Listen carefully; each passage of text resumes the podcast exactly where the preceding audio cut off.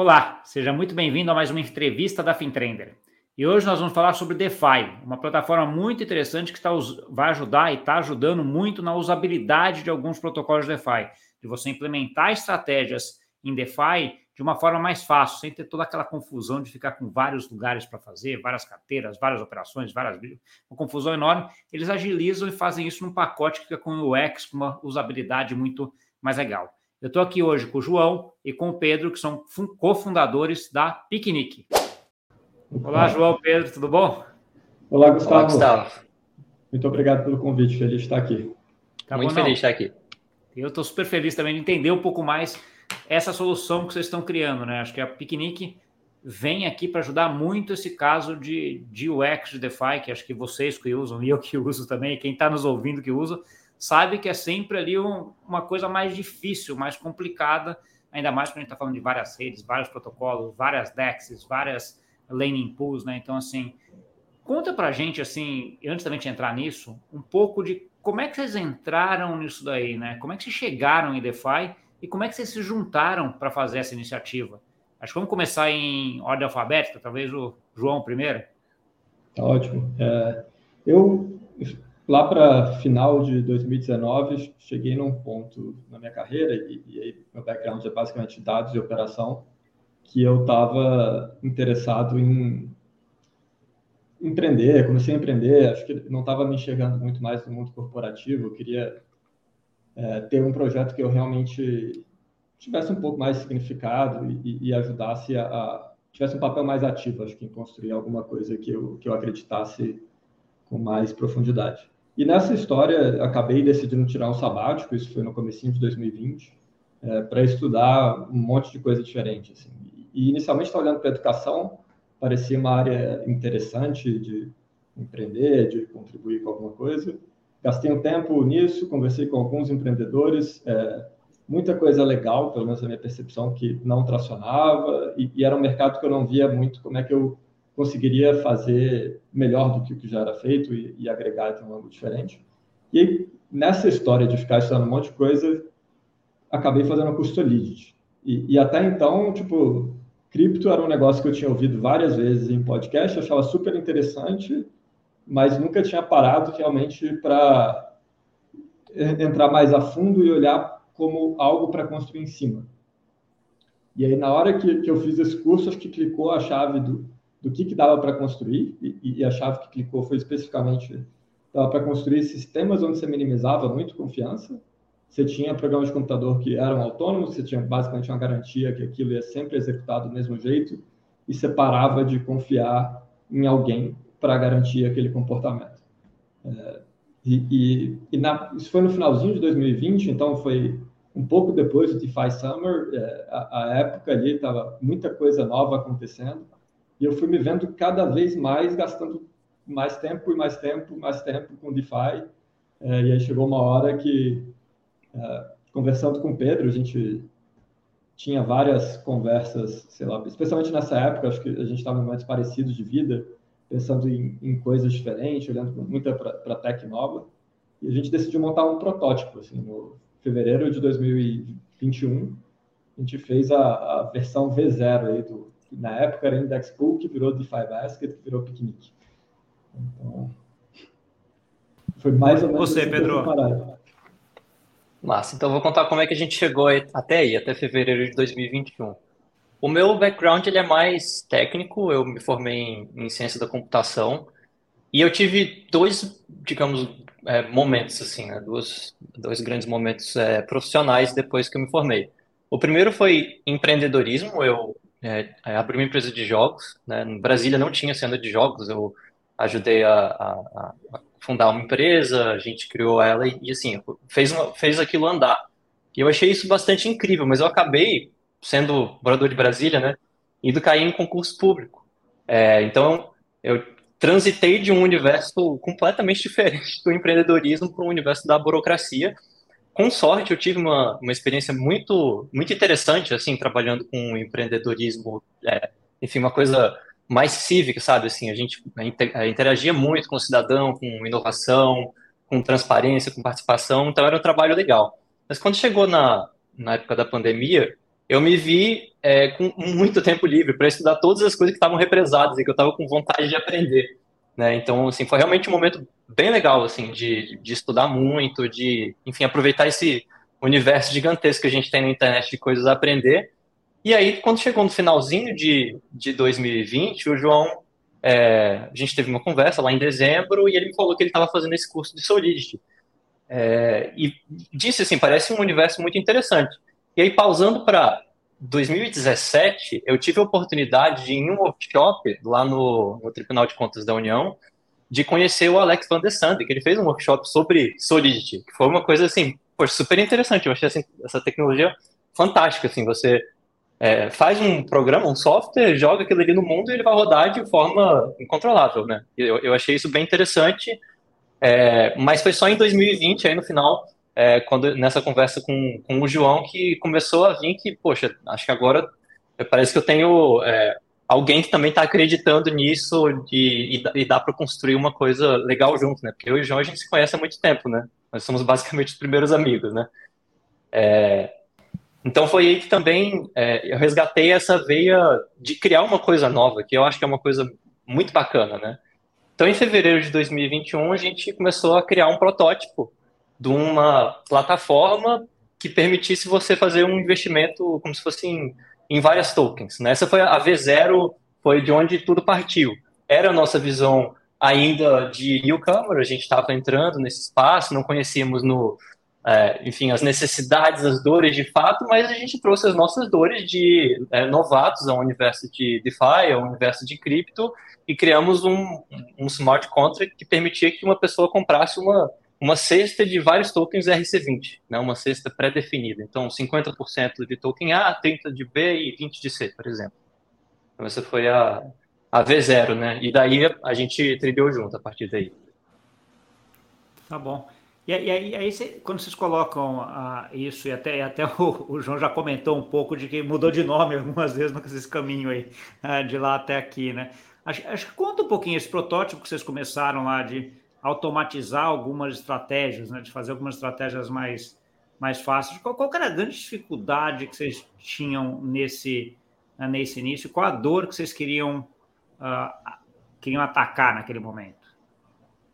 É, acho que a dor que, que inspirou muito tudo que a gente construiu até hoje foi a dor de entrar em, em DeFi. Assim. Então, Acho que na época a gente tinha bastante tempo e bastante interesse para explorar esse mundo. E ainda assim foi, foi muito trabalho para fazer coisas relativamente simples, né? Então... O que, você chama, só, só explorar um pouquinho mais, o que você chama de dor de entrar em DeFi, João? Bota um pouquinho mais é. específico, só dá um exemplo. O que, que é? Você quer montar uma carteira de ativos que vão te dar. Você está acreditando que DeFi vai, vai ser uma classe de ativo relevante. Assim.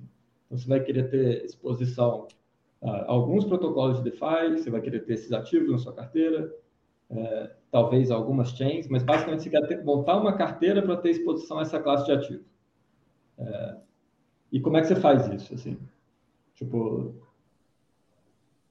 acho que parte do, do processo é tipo, criar uma carteira e aí você tem que tipo jogar dinheiro nessa carteira e, você, e aí começam as coisas. Né? Você tem que acertar a rede, dá para mandar para a carteira errada, se tiver um dígito errado você perdeu o dinheiro inteiro.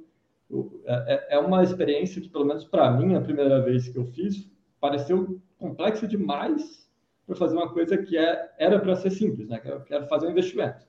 Só que para fazer um investimento eu preciso aprender a fazer autocustódia, eu preciso entender o que, que é um Chain ID, tipo, preciso aprender que eu não estou mandando por Chain ID errado, eu preciso comprar uma token para pagar a gas, eu preciso comprar outra token para, tipo, de principal para fazer alguma coisa que eu quero fazer com essa token eu preciso entender é, qual o protocolo que eu tenho que interagir, como é que eu interajo com esse protocolo. Às vezes tem umas operações tipo fazer um approve, por que, que eu estou fazendo um approve, que é um negócio bizarro.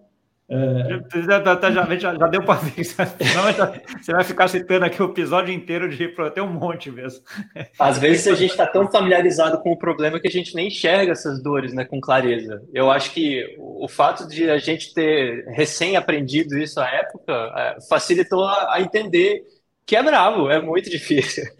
É, não, e, e, acho que é uma coisa que talvez eu percebo isso até quando eu tenho que explicar um, isso aí que, tava, que o João comentou, né? Porque você vai explicar isso para alguém, você vê a dificuldade que é, porque assim, você já está acostumado, no final das contas, né, Pedro? Um pouco do que você falou. Você já vê, você vai lá, cria carteira, bota a MetaMask, tem lá a hard wallet, tem todo, todo o processo que você já, você já montou e fez, que você já se acostumou, etc. Mas ele, ele não, é, não é fácil, é um processo dolorido de aprendizado, no sentido de que, cara, no mercado financeiro tradicional, você vai lá e entra no site do banco, clica lá, dá um enter e compra aquelas ações ou aquele fundo e está resolvido, né?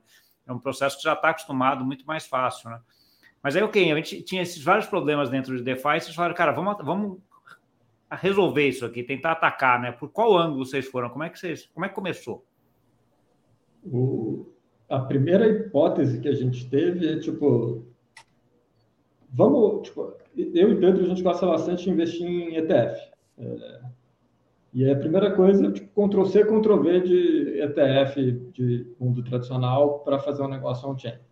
Então, era muito mais de atacar o problema de, tipo, onde você compra cada token, rotear tudo numa transação, só mandar e tirar essa, esse fluxo operacional de ficar ali, sei lá, approve swap, approve swap, várias vezes executa tudo numa só e resolveu. Essa foi a nossa hipótese inicial, que, que era alguma primitiva que parecia que iria acontecer em DeFi eventualmente. Entendi. Então, se eu quero montar a carteira que seja, vou pegar mais simples: 50% Bitcoin, 50% Ethereum. Você vai ter um botãozinho lá que apertasse Enter, ela executava lá com o valor definido que eu falava, os 50% de cada um.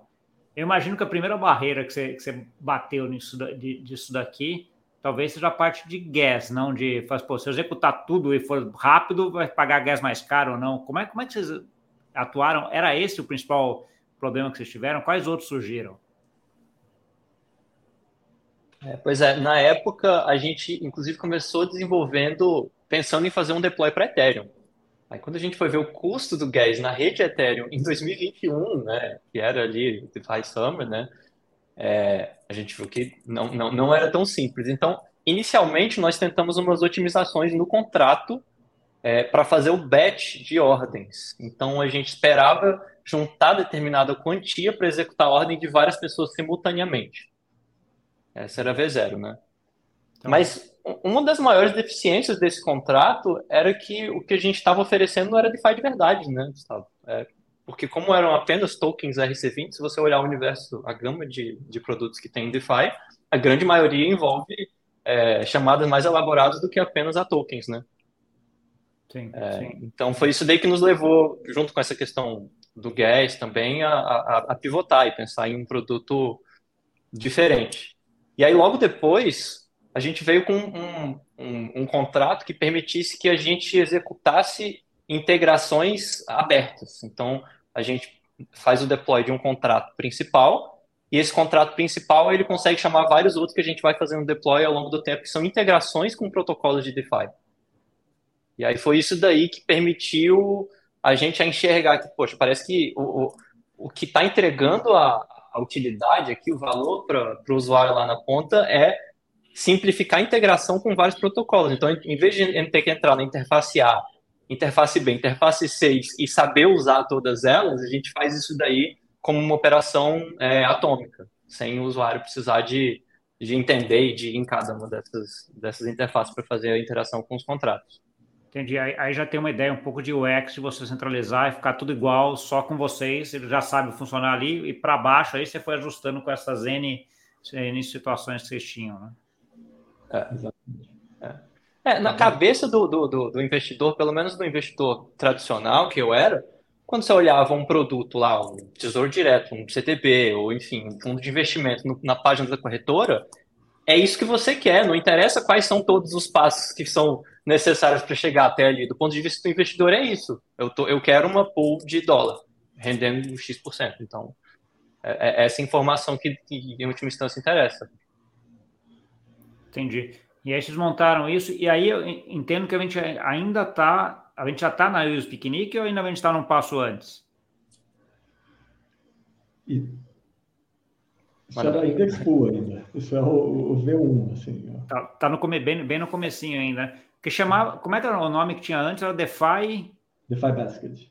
DeFi Basket, é. O DeFi Basket, ele já, já tinha tudo isso que a gente comentou até aqui, né? De você manter um pool lá que você fazia e que executava automático em várias coisas. Aí vocês fizeram o rebranding para Use Picnic disso e começou aí a, a, a Picnic, vamos assim, hoje, que é, que é isso. Como é que foi essa... Por, por que mudar o nome? O que, que mudou de funcionalidade? O que, que é a hora que você usou, colocou o Picnic, vamos dizer assim, uh, mudou? O que, que mudou sua branding ou mudou alguma coisa em termos de modelo de negócio? E a mesma Picnic, hoje eu vejo que ela também já está uma V2, vamos dizer assim, já está com uma versão uma V2, V3, não sei nem qual, qual que seria aí, mas assim, com a versão superior a que vocês começaram. Conta um pouquinho dessa trajetória aí para a gente também. Tá ótimo. O, o Index Pool, a gente decidiu trocar o nome quando a gente foi para Lisboa em 2021. É, teve um evento lá do Ethereum Liscon e, e um hackathon do Ethereum Lisboa, que foi onde a gente se conheceu, inclusive. E, e lá muita gente entendia errado o nosso nome. Então a gente falava Index Pool e muita gente achava que era Index Coop é, que é a, galera lá junto do Tolkien Sets. E aí, nessa história de ninguém entender o que, que a gente era, ficar um nome muito parecido com outras coisas do ecossistema, a gente cara, precisa mudar o nome. E, e, aí, eu e Pedro, a gente, o melhor nome que a gente conseguiu pensar na época foi DeFi Basket. É, mas, unanimemente, todas as pessoas que manjavam bastante de design, marca, tipo, é, teve investidor nosso que falou, cara, esse nome é muito ruim, vocês precisam trocar. Mas... Isso já falando Mas... do DeFi Basket, né? Do DeFi Basket, é. Tá.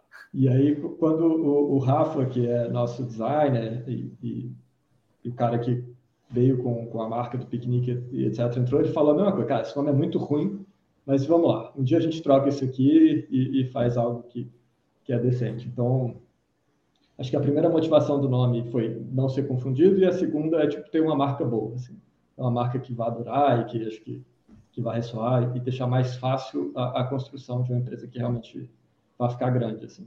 Mas o o piquenique que a gente lançou, ele ainda era muito parecido com o Index Pool, assim. A gente lançou o Index Pool.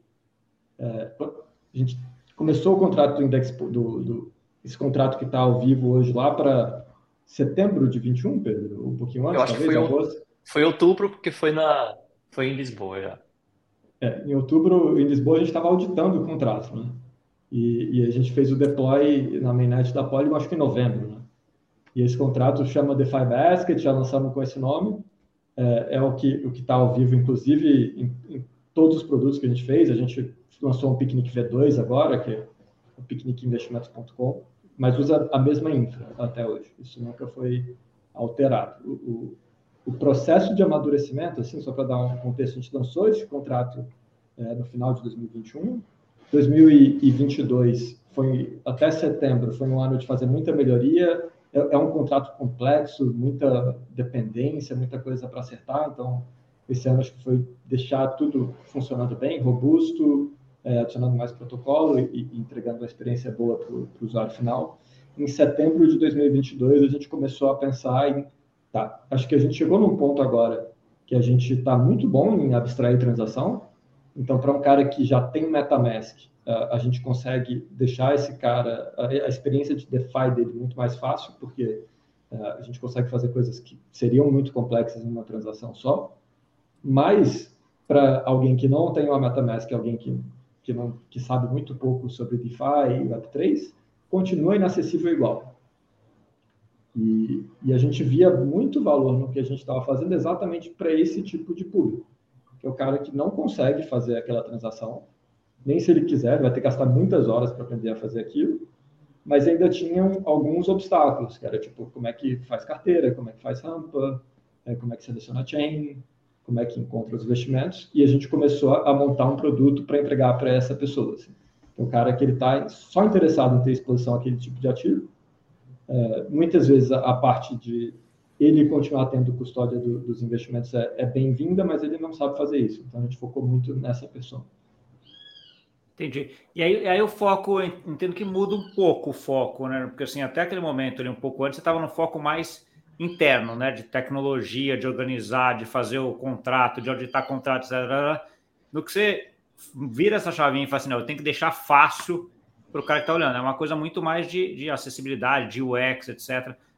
Como é que foi esse, esse ajuste dentro até da mentalidade e dentro da empresa, né, de vocês, vamos dizer assim, né? Porque de repente vocês estão olhando contrato, contrato, contrato, aí agora eu olhei para fora, preciso olhar para fora. É outra visão, né? Isso eu acho bem interessante, Gustavo, porque esses problemas eles são problemas que apesar de não serem tão complexos, novamente para quem já mexeu com cripto, né? É, para otimizar isso e deixar muito fácil é bem difícil, mas assim é considerável. Então realmente exigiu que a gente é, é, apontasse uma energia substancial da empresa para resolver, por exemplo, uma integração com o que a gente tem agora para fazer a custódia dos ativos. A gente usa o Web3 Auth, que ele é um, uma, uma plataforma que permite que você, usando o seu login do Google, por exemplo, você consiga gerar uma wallet que vai ser onde vai estar a custódia. Né? Então, essa custódia ela fica associada ali ao seu, ao seu perfil do Google, ou enfim, alguma outra plataforma de, de, de login. Mas essa integração, para deixar ela é, funcionando bem, assim, e, e, e, sem aqueles probleminhas de, de UX, é razoavelmente complexo, né? Então, assim, ao passo que a integração anterior era o MetaMask, que simplesmente, enfim, funciona, é uma coisa relativamente tranquila de ser integrado, essa outra não, exige mais trabalho. E da mesma forma, um, um outro problema considerável é o problema de trazer um recurso da sua conta bancária para a sua wallet que é um problema que nós, enquanto empresa, não resolvemos diretamente, mas nós temos parceiros que fazem essa funcionalidade acontecer. Né? Então, essas empresas elas têm toda a infraestrutura né, de, de, de smart contract, de, é, é de integração com o banco, e enfim, para fazer isso, isso acontecer de uma forma suave. Mas é uma integração também complexa, ela exige um, um esforço, mas a gente enxergou que esse é o, o, caminho que vai entregar valor e que vai, de fato, estar tá, é, entregando algo útil, né, para essa persona que a gente enxergou que é para quem faz sentido o piquenique. Sim. Ah, e aí você tem, você tem um ponto, acho, acho, que uma coisa que vale a pena até a gente comentar é que, assim, desde o começo, essa parte de, do Lego de DeFi é uma coisa que está muito presente em vocês em todos os lados, né? Então, assim, você vê, ah, não, tentamos lá na parte de integração, eu fiz um core e depois tem as outras integrações todas que eu fui fazendo, né? Que é pegar os, as pecinhas do Lego e colocar. Agora também, ó, a gente está fazendo isso, mas para fazer eu preciso desse outro Lego aqui, que pô, não dá para fazer, mas tem já o cara que faz esse ajuste aí do Web 2 para Web 3, vamos dizer assim, né? Essa tecnologia que associa a tua carteira ao teu uh, Gmail. Tem outro que faz o on-ramp ali, de sair do, dos teus reais ali e jogar ali para dentro e tal. Só para terminar um pouco é, é, essa história agora, eu queria ver assim, então, o piquenique hoje, né? O que que ela, o que, que ele é e o que está fazendo hoje? Qual que é a dor que ele, que ele coloca hoje nessa versão atual dele?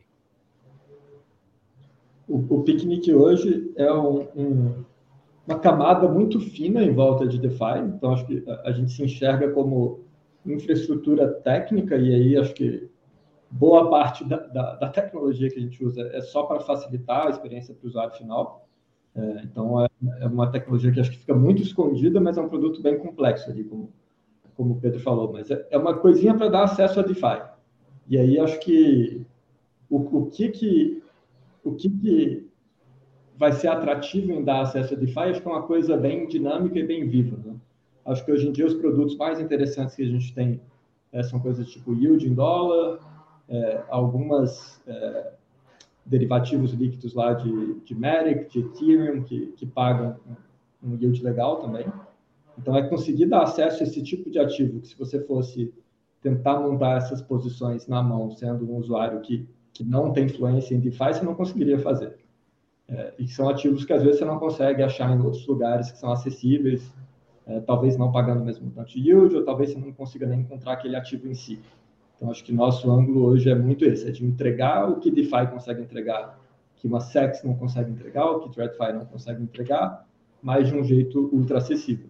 E acho que uma vez que DeFi vai amadurecendo, a gente vai tendo coisa muito legal de real world assets e, e outros tipos de ativo, acho que o nosso produto vai ganhando muito mais força também. Entendi. Quem que é o foco de quem é o, a, persona? Quem é o foco de cliente de vocês hoje? É, hoje a gente está muito focado no produto de yield em dólar. Nossa, nosso Sim, nossos experimentos, o, o, que mais chamou a atenção das pessoas que a gente consegue oferecer em DeFi hoje é yield em dólar. Então, tá bom, mas, mas é, isso eu dou um dólar para o Gustavo, pessoa física, eu dou um dólar para um, um fundo de investimento, para uma institucional, quem, quem que é o, onde eu... Quem é a persona principal hoje? Varejão, assim. É, é uma pessoa, pessoa física que, que tem interesse em ter alguma exposição ou a um yield em dólar ou algum produto em DeFi. É, assim, acho que uma instituição, um CNPJ pode fazer rampa, pode usar. A gente não sabe quem é, no final das contas é, um, é uma wallet ali. Que, é uma wallet que está dentro, é, você está dentro de DeFi, tá bom. E aí, tem uma outra discussão, é essa estratégia que está ali dentro, né? Assim, para cada um desses tecnicamente não posso chamar disso, mas como você vai chamar num fundo, vou dizer assim, um ETF, no final das contas, o que está lá dentro. Cada um deles vai ter uma estratégia, né? Eu entendo que sejam estratégias passivas. Você já define no começo, esse cara vai ter X por X, Y, Z desses caras aqui, e medida que vai entrando e saindo dinheiro, fica lá sendo ajustado lá, ah, lá dentro. É, essa é a ideia ou é simplesmente executa e, e pronto? Como é, como é que está esse desenvolvimento? No geral, a gente está mais focado na parte de execução, assim, de conseguir simplificar o, o processo inteiro. É, uma das, das funcionalidades, acho, das vantagens de usar o Picnic é que a gente consegue, você está numa pool de yield em dólar, por exemplo.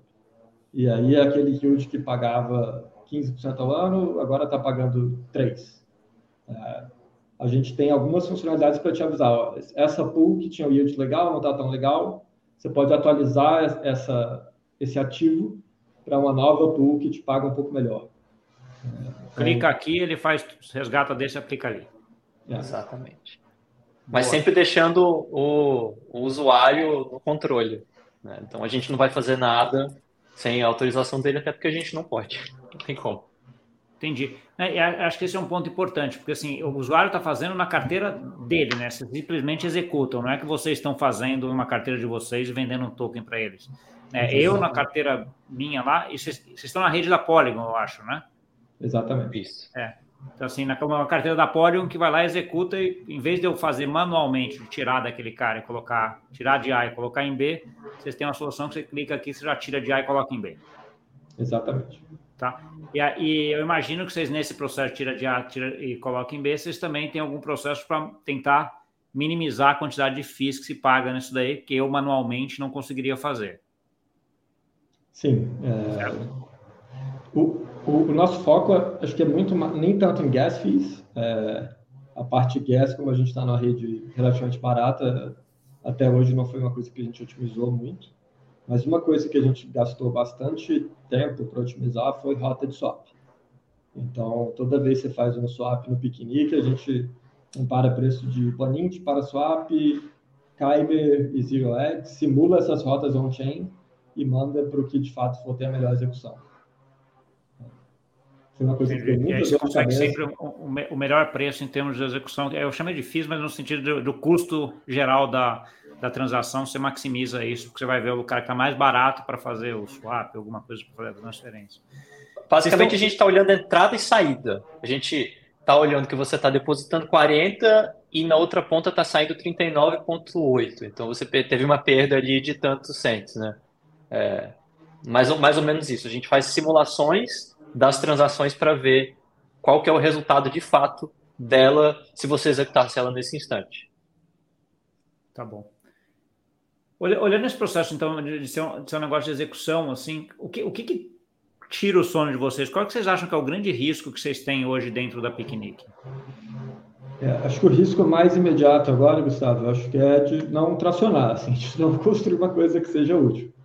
Então, pelo menos a, a minha preocupação atual, meu foco está totalmente em, acho que e, e, acho que vai passar muito por educação, assim, acho que mostrar por que que quais são as vantagens de, de usar DeFi. Acho que aí entra uma parte de quais produtos você consegue acessar em DeFi e quais yields você consegue acessar em DeFi que você não consegue acessar em outros lugares. Mas acho que entra uma parte também de quais as vantagens de, de ter autocustódia, de não depender, não ter risco de contraparte.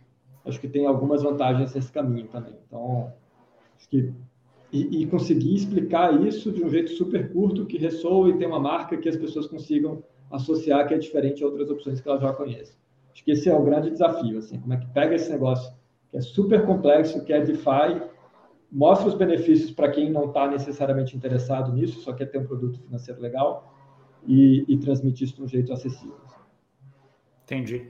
E como é que está o plano para isso, João? O que vocês estão colocando aí para frente? Como é, que, como é que vocês pretendem chegar nesse usuário, falar, mostrar que, ah, que esse produto é um produto que faz sentido para ele? É, acho que o, o, o, a estrutura atual para resolver isso está quebrada em, em, dois pedaços. Acho que tem um pedaço que é construir marca, é, e aí acho que envolve até conversas mais técnicas, tipo essa que a gente está tendo, que, que acho que são conversas que chegam em, em, formadores de opinião, em pessoas que têm um conhecimento muito mais profundo de causa. E acho que a gente conseguir explicar para esse público especificamente por que, que o piquenique é diferente de outras opções é, que, que existem no mercado e, e, e, que a gente faz autocustódia e que a gente executa tudo em blockchain, a gente só empacota a transação e funciona como intermediário. Acho que conseguir estabelecer a marca do piquenique como um player de DeFi de verdade é, é uma prioridade para esse público e acho que começamos a fazer um Twitter Spaces é, toda quinta-feira. Vamos te chamar lá para participar. É, não sei. Será um prazer. Vamos sim. É, e, e, aí a gente está tá trabalhando, acho que especificamente essa parte de construção de marca. E vai ter outra parte que a gente começou a fazer muito timidamente ainda, mas que aí para um público mais geral, é, acho que vai passar por YouTube, Instagram, talvez TikTok, e aí acho que é vídeo curto. Eu estou cogitando seriamente a possibilidade de virar um, um influencer da vida e, tipo, gastar uma quantidade grande de, de energia para produzir conteúdo, para entender exatamente a jornada dessa pessoa que não está em cripto, não está DeFi, mas que tem interesse sobre os produtos que a gente oferece e como é que a gente traz essa pessoa para cá. Então, são as duas coisas que estão em mente para esse programa.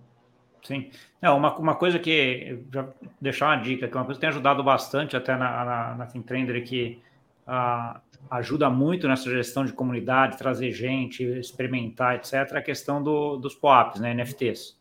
Então, assim, é uma coisa já estão na rede da Polygon, de certa forma, que, sei lá, para quem entrar, fizer uma transação no próximo mês, ganha um NFT X comemorativo. Então, assim, você começa a juntar e começa a trazer gente para testar, até para entender um pouco do que você está dizendo, né? Qual que é essa, qual que é essa dor? Porque no final das contas, vocês estão montando com base na dor de vocês, e que eu entendo que eu tenho também. Então, assim, acho que faz todo sentido essa, é, essa isso que vocês estão montando, mas de repente pode ter um grupo de usuários que tem uma dor muito similar, né, mas que ele quer alguma coisa diferente. Daí você consegue trazer para testar, né? Aquele momento de vamos colocar a gente para dentro, né? Vamos tracionar, né, para testar e ver o que, que é. E aí você vai ajustando, né? Esse negócio é um, é um, pouco da trajetória que vocês já fizeram até agora, né? Começa e vai, ó, o rumo é para lá. Agora, se a gente vai numa estrada reta ou vai numa estrada curva, ninguém sabe. Então, em geral, é curva, né? Então, você vai fazendo curva ali e vai ajustando para chegar. Então, assim, acho que é um pouco dessa, dessa estratégia.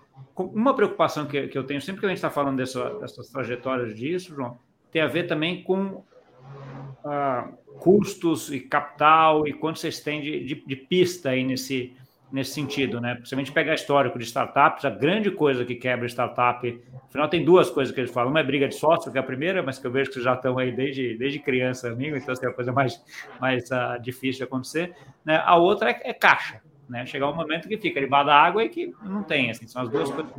Como é que você está vendo essa parte dessa, dessa pista que vocês têm, desse caixa? Como é que está isso?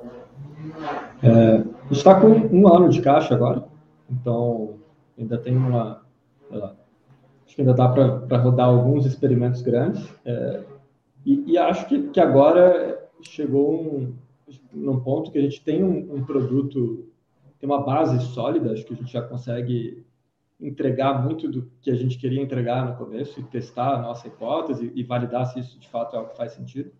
Então, agora é tracionar, assim, acho que tracionando, imagino que, que apesar do, o cenário de fundraising ter piorado demais nos últimos anos, acho que ainda tem uma quantidade razoável de dinheiro, pelo menos até onde, sei lá, ainda existem VCs ativos, etc. Não parece que vai ser algo, acho que, acho que é bem factível, só que acho que tracionar vai, vai ser super importante para validar que merece mais alguns anos e, e, e, é uma coisa que, de fato, é, tá, tá na hora de fazer. Acho que na minha cabeça está tá 100% claro que o que a gente está construindo agora vai ser o padrão do mercado, eventualmente. É, acho que tem um risco da gente ter chegado muito cedo é, e, e, não conseguir comunicar isso de um jeito diferente. Acho que é exatamente esse risco que a gente tem que trabalhar para tirar agora. De como é que a gente pega o que a gente já tem, é, nicha e entrega um produtinho pronto do outro lado que vai ser um produto apelativo para um grupo de pessoas. E esse negócio cresce. Assim. Acho que esse é o, é o grande desafio e acho que, que esse tempo que a gente tem vai ser principalmente para isso. Assim. E uma coisa que a gente está querendo fazer. Desculpa, João. Fala, fala. fala. É. É, uma coisa que a gente está querendo fazer é, nesse período, né, é de rodar experimentos mais rápidos e mais curtos. Assim, a gente está sentindo muito essa necessidade de se comunicar mais com os usuários. Então, começamos um, um esforço mais ativo, bem recentemente, inclusive, né? Tipo, de estar tá mais engajado no Twitter, de estar tá mais engajado em canais como o Telegram, assim, além do Discord, que é o que a gente já tinha antigamente. Então, tá realmente interagindo mais para ir refinando quem que é a persona, qual que é o investimento, qual que é, quais que são as dores que a gente está atendendo bem, quais que a gente ainda não está atendendo bem, o que, que precisa de, de melhorar e refinar. É um pouco de, de, trazer mais gente e ter esse feedback loop, né? De quanto mais gente traz, mas ter também um processinho para ver o quanto entrou, o que, que achou, o que, que precisa melhorar, o que está faltando. Acho que é um tipo de coisa que é, que é importante. Vocês lançaram essa versão que está hoje no ar da, da Piquenique, tem acho que duas semanas, né? Que vocês estavam comentando, ou talvez um pouco mais que isso. Coisa, como, é, como é que está esses testes, essa atração? Como é que está esse comecinho aí? É acho que tem é, alguns aprendizados interessantes. Assim, é, acho que foi legal ver. Acho que chama muita atenção o feedback mais óbvio, assim, principalmente para quem já tentou fazer alguma coisa em DeFi ou já fez alguma coisa em DeFi. Acho que a facilidade chama muita atenção. Assim. Então, acho que, que, até surpreende, é uma coisa que tem um impacto bem legal de ver. É, mas não necessariamente essas pessoas elas estão ali é, querendo investir, etc. Mas acho que essa receptividade de ver que assim que DeFi deveria ser. Então acho que, que tem uma, uma, semente legal aí. E acho que as coisas que, que pelo menos foram mais interessantes para validar produto, assim, é, tem gente. Acho que a, a, pessoa que mais botou dinheiro até hoje no, no piquenique é um cara que odeia cripto. Assim. Mas ele quer yield em dólar, mas odeia cripto. Então, é, é, muito legal ver que conectou com, com esse ponto, assim, que é tipo, tanto faz a infra que você está usando, o que interessa é o produto final e, e se entrega, funciona e, e acho que a gente cumpre o nosso propósito, né, de trazer a galera para usar DeFi sem necessariamente até saber que está usando DeFi. Entendi. Como que, como que vocês pensam em termos de modelo de negócio da Piquenique? Onde, onde a Piquenique vai ganhar dinheiro? É, o, o, o que a gente pensa para piquenique é, é ser uma UI, um agregador de seu, seu, seu contato com, com DeFi. Né? Então, você quer usar DeFi, é, vai pela piquenique, que é o jeito fácil e, e basicamente vai estar tudo mastigado para você. Você seleciona o que você quer e acabou. É, o, o, nosso modelo de negócio atual agora é basicamente pegar FII em transação. A gente pega é, uma FII de 0,1% em, em transações de depósito. E hoje é isso. Assim. É, eventualmente, talvez, especialmente se o produto não crescer muito, talvez faça sentido, talvez seja necessário encaixar FIIs em outros lugares.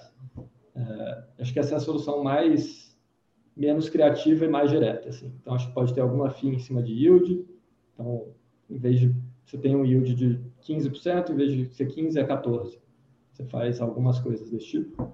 É, e, e, essa vertical especificamente, acho que tem muita conversa sobre rentabilizar o MV.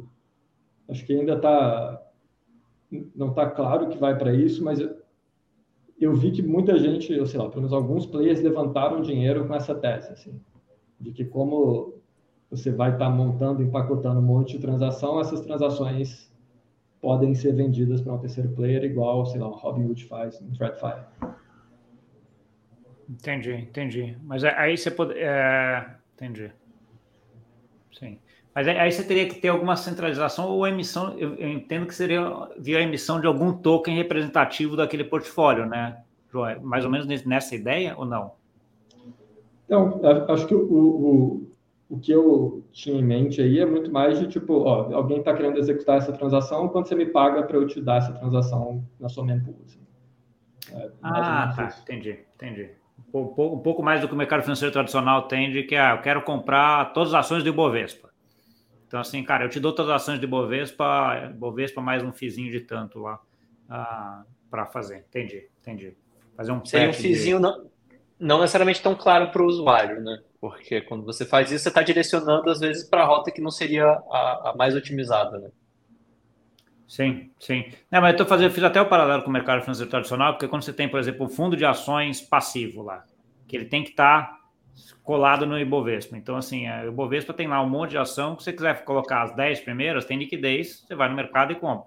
Só que você vai pegar lá a 15 vigésima, pô, já a liquidez já é menor, o spread já é mais alto, etc. Então, assim, o Ibovespa vale lá, sei lá, 105 mil. Então, você faz, cara, me dá todas as ações num preço médio que dê esse mesmo 105 mil do, do coisa, mais um quer que é para você ajustar esses spreads todos que você vai ter no meio do caminho, né? Então, assim, ah, essa é uma coisa que eu vejo que faz sentido no modelo de negócio de vocês, né? Porque alguém quer, quer executar algum índice de DeFi, né? que já existe até. Eu quero comprar índice de DeFi que vai ter lá. Tem duas, três, quatro que tem uma liquidez enorme, etc. Mas que mesmo assim, em DeFi, você já vai ter, ah, eu vou executar isso aqui na Curve, eu vou executar na Uniswap, eu vou executar, eu já tem o caminho aqui para otimizar uma coisa, e tem o trabalho de pegar aquelas mais 5, 6, 7 ali de baixo, que tem menos liquidez com um spread mais alto também. Né? Então, assim, até para manter esse índice é uma coisa é uma coisa interessante. Então, assim, tem, tem muita coisa. O ponto, o ponto que eu vejo né, quando a gente entra para a discussão um pouco mais técnica é que o público-alvo dessa discussão mais técnica, nesse sentido que a gente está falando de execução, é um, é um público mais institucional, né, mais técnico. Não precisa ser institucional, pode ser um cara de cripto também, mas um cara técnico, aquele cara que é um hedge fund, que é um cara que, que tem um pouco desse, desses conceitos e essa dificuldade que é diferente da pessoa física que é, que é quem quer executar um negócio rápido, né? Então, assim, ah, muito, talvez vocês tenham esses dois públicos aí, é um pouco até do que vocês estão comentando de, cara, vamos trazer gente para dentro para ver para quem que esse negócio é, é bom, né? Porque pode ser, pode ser bom para os dois também, dependendo de como é que é a, a execução e tudo, né? Sim. É... Acho que tem muitas descobertas inesperadas aí ao longo do caminho também, como essa que o, que o João exemplificou, né? De uma pessoa que não, não tem nenhuma ligação com cripto, não, não quer isso, mas quer o, o, o que está sendo oferecido ali no final. É um yield em dólar. Exato, né? Não, tem, tem muita coisa no caminho aí que a gente vai colocando. Fazer um pouquinho de futurismo agora. Estamos daqui cinco anos, cara. O que, que é sucesso da piquenique daqui cinco anos para vocês? Cara, acho que é, se eu, a coisa que vem na cabeça quando você pensa em DeFi, assim, e, e, acho que entram duas coisas aí. Acho que uma é, tipo, você quer usar DeFi, você usa Picnic, é, e aí talvez tenha algum recorte geográfico, então você vai na América Latina, quer usar DeFi, Picnic. Acho que tem uma chance de, essa parte rampa e etc., acabar regionalizando um pouco o mercado, sabe? E, e outra, eu acho que DeFi se tornar uma categoria muito mais importante do que é hoje também. Então, acho que ajudar a construir isso e educar é, o público que DeFi é uma opção para se expor em cripto, que não é um bicho de sete cabeças, acho que vai ser um, uma jornada bem importante para os próximos cinco anos. Alguma coisa ficou faltando, não? Eu acho que eventualmente DeFi se tornando realmente super relevante, né, como na segunda hipótese, você vai começar a ter coisas do mundo real, você vai ter ativos mais tradicionais sendo oferecidos também em DeFi, né? Que aí abriria bastante o, o leque assim do que, que a gente conseguiria é, suprir de necessidade com o Picnic. É, porque a gente está hoje em DeFi, a gente fala muita coisa de muito nativo cripto, né? Você vai entrar com Power, Swap, os tokens criptos, etc. Tal. Mas é um pouco do que o João já comentou e que é uma tendência que está muito forte aí, que até eu escrevi um texto recente sobre isso, que é essa junção de que eles estão chamando dentro do DeFi de real world assets, né? que no final, na minha visão, é simplesmente tokenização do mundo tradicional para dentro de cripto. Né? Então, assim, o texto até falava um pouco isso, porque você está com as duas narrativas para o mesmo lado, as duas são de, de tokenização. No mercado financeiro tradicional chama tokenização mesmo. Todo mundo falando tokenização é uma buzzword enorme aqui. No mercado cripto não chama de tokenização, mas chama real, real world assets. Mas no final das contas é a mesma coisa, né? de representar um título público americano dentro aqui de cripto para ser. Na, e aí, na medida que isso aqui está representado, está aqui dentro, vira também uma, uma coisa que pode ser otimizada, né, nessa nesse portfólio que é um pouco do que vocês estão vocês estão fazendo e comentando. Então assim, com DeFi aumentando e abraçando mais esse mundo tradicional, você tem um mercado muito maior, com muito mais ativos, muito mais tokens, muito mais necessidade de uma UX melhor, muito mais necessidade de você conseguir otimizar essas, essas transações, que é um pouco o mercado onde vocês estão aqui, né? Então, assim, acho que é um negócio bem, bem interessante.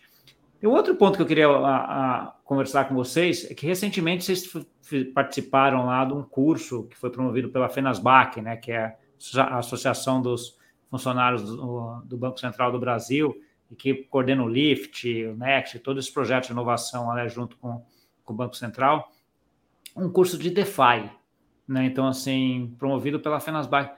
Como é que foi essa experiência de, desse curso, assim? Quais os feedbacks que vocês tiveram? Conta um pouquinho para a gente o que, que foi. É, contar um pouquinho da história do curso, que eu acho que é interessante também, mas. O, esse curso começou com Ethereum Rio do ano passado. O, tinha um, um colega, ex-colega do Pedro lá, que é o, o Ricardo Paixão, que foi o cara que acho que, inclusive, ajudou a começar o Lift Learning. Acho que ele carregou muito piano no começo para tirar esse projeto do chão. E, e, conversando com ele lá, tipo, cara, Ricardo, é, acho que tá faltando conteúdo bom em DeFi, tipo, conteúdo assim, estruturado, né? Um curso, tipo, pega, sei lá, um aluno de universidade que quer estudar sobre DeFi e, e um programinha estruturado para ter uma visão geral disso. É, é um gap que para, sim, eu, eu, não conheço outro curso desse tipo aqui, talvez exista, mas eu, eu não conheço. Então, a, a intenção era, era, fechar exatamente esse gap, assim, que é tipo, como é que você pega alguém que tem um interesse sério em DeFi e você entra fundo para entregar uma, uma, visão geral e, e, um conteúdo um pouco mais aprofundado nisso. E, e aí ele gostou da ideia, ele, ele, já tinha feito algumas edições lá de Lift Learning com outros tópicos, mas ele estava bem interessado em DeFi na época e, e topou fazer. E a gente pegou um curso de Berkeley, de DeFi, deu um fork nesse curso, adaptou uma coisinha ou outra e fomos uma a uma, assim, tipo, quem que é a melhor pessoa para falar sobre isso aqui? E aí ela chamava, e acabou que, na, na minha percepção, ficou um line-up super, super legal de, de professores e, e, um conteúdo, acho que bem denso, assim, e, e, tipo, indo bem no detalhe, acho que entrando no código, acho que até para quem não é programador, acho que entender um pouco do código, entender a mecânica ali tem um valor tremendo, assim. Então, foi muito para conseguir entregar um, um, conteúdo mais técnico para possibilitar gente construir mais coisa em DeFi. E, e, uma coisa muito legal que aconteceu, Gustavo, foi que no final do curso teve uma, uma hackathon. E aí os projetos que ganharam a hackathon é, concorreram para umas bolsas do Lift de é, para pagar programador e tirar o, o, protótipo do papel e fazer uma coisa um pouco mais robusta. E, e acho que teve, acho que foi uma sementinha, acho que talvez é, as repercussões disso ainda vão acontecer ao longo dos próximos anos mas os feedbacks foram muito, muito legais, assim, acho que é, acho que tiveram alunos, assim, que falaram, cara, isso basicamente mudou minha vida, assim, eu estava olhando para outra coisa, apareceu esse negócio, resolvi fazer, tipo, curti demais DeFi, gostei demais das pessoas que eu conheci, tipo, a gente ficou amiga, porque fez projeto junto e, e criou laços profundos, assim, então, acho que foi foi uma experiência bem legal no final. Acho que bem satisfeito e grato de ter participado disso e, e juntado essa turma para aprender DeFi e falar sobre isso. E, e, super legal ter tido o apoio institucional também, né? Acho que foram 5 mil inscritos no curso, acho que deu toda um, uma visibilidade para isso que foi muito bem-vinda também. E as aulas estão gravadas, né? Quem quiser pode assistir, tá no YouTube.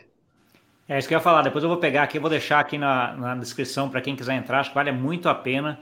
Eu vi, eu confesso que eu não consegui ver todas lá, eu era um dos, dos 5 mil que estava lá também, Jô.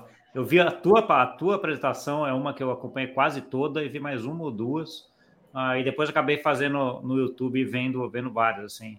E corrobora completamente o que você está falando aí. Assim, acho que é um, um, conteúdo de altíssimo nível que não tem em língua portuguesa. Né? Então, assim, você não tem em outro lugar. Então, assim, para quem quiser entender de DeFi, desde o começo, ele te dá uma noção muito boa de, dos casos de uso, do que, que tem, e entra um pouquinho que você falou.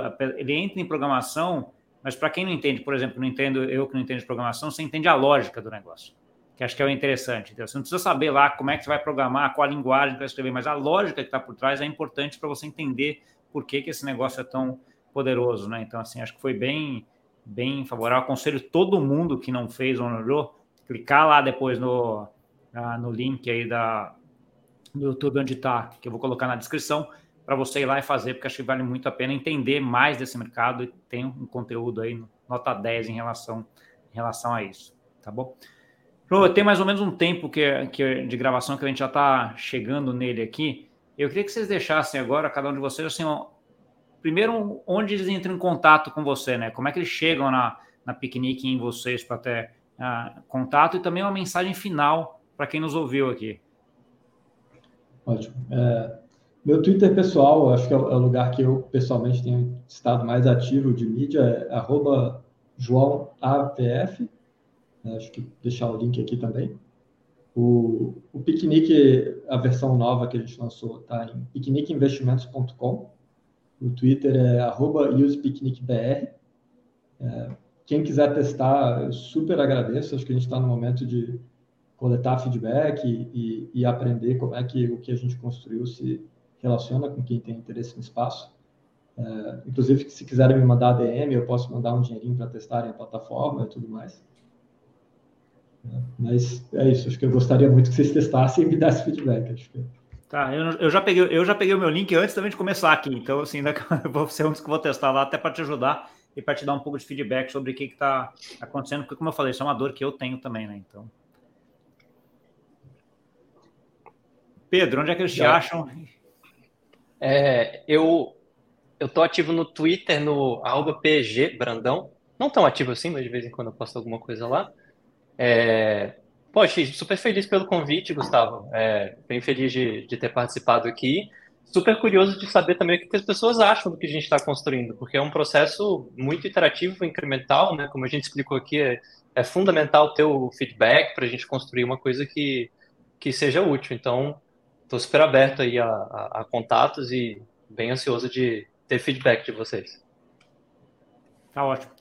Eu agradeço, obrigadão aí pela, pela conversa. Acho que vocês estão criando uma coisa bem legal aí, que tem muita coisa para frente e que endereça, eu, eu, vejo claramente vários problemas que eles endereçam aqui. Então, assim, para vários tipos de público. Então, assim, acho que é, é um pouco, a rumo tá dado, é ver como é que vocês vão navegar aí para frente nessa coisa, né? E vou ajudar no que for possível aí, inclusive testando né? Vou já entrar no link logo, logo, logo mais e dar uma testada e já te feedback aí para vocês. Aconselho todo mundo que nos ouviu aqui também, entra lá, testa. Eu sempre comento uma coisa que acho que é importante, antes de finalizar aqui.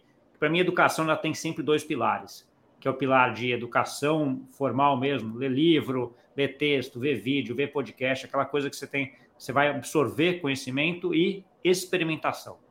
Então, assim, cara, não adianta você só ficar lá no livro, mas você não experimentar, porque às vezes a prática é um pouco diferente do que a coisa. Às vezes não, eu diria que muitas das vezes a prática é bem diferente do que você lê no livro texto. Então, assim, acho que essa de experimentação e coisa acho que é bem interessante. Né? E aqui a gente tem a oportunidade de fazer isso com gente que está fazendo coisa legal, direita, etc., que tem toda a motivação para fazer um negócio muito bom para frente. Tá bom? Obrigado, João. Obrigado, Pedro. Obrigado, Obrigado, Gustavo. Feliz de estar aqui. Valeu pelo suporte. E para você que não viu, nos viu, muito obrigado aí pela, pela audiência, coisa muito legal, gente que está fazendo coisa muito boa, dois brasileiros que estão montando um negócio que endereça claramente ali um problema que todo mundo de DeFi tem. Vamos lá, entra lá, ajuda eles, vamos fazer uma, uh, os testes, vamos dar feedback, vamos mostrar para ele o que, que a gente tem de dor e como é que eles vão ajudar a gente a resolver isso cada vez mais para frente, tá bom? Não esquece de deixar o like, se inscrever no canal e compartilhar isso aqui com aquele amigo e amiga que gosta desse assunto. E até semana que vem. Tchau, tchau.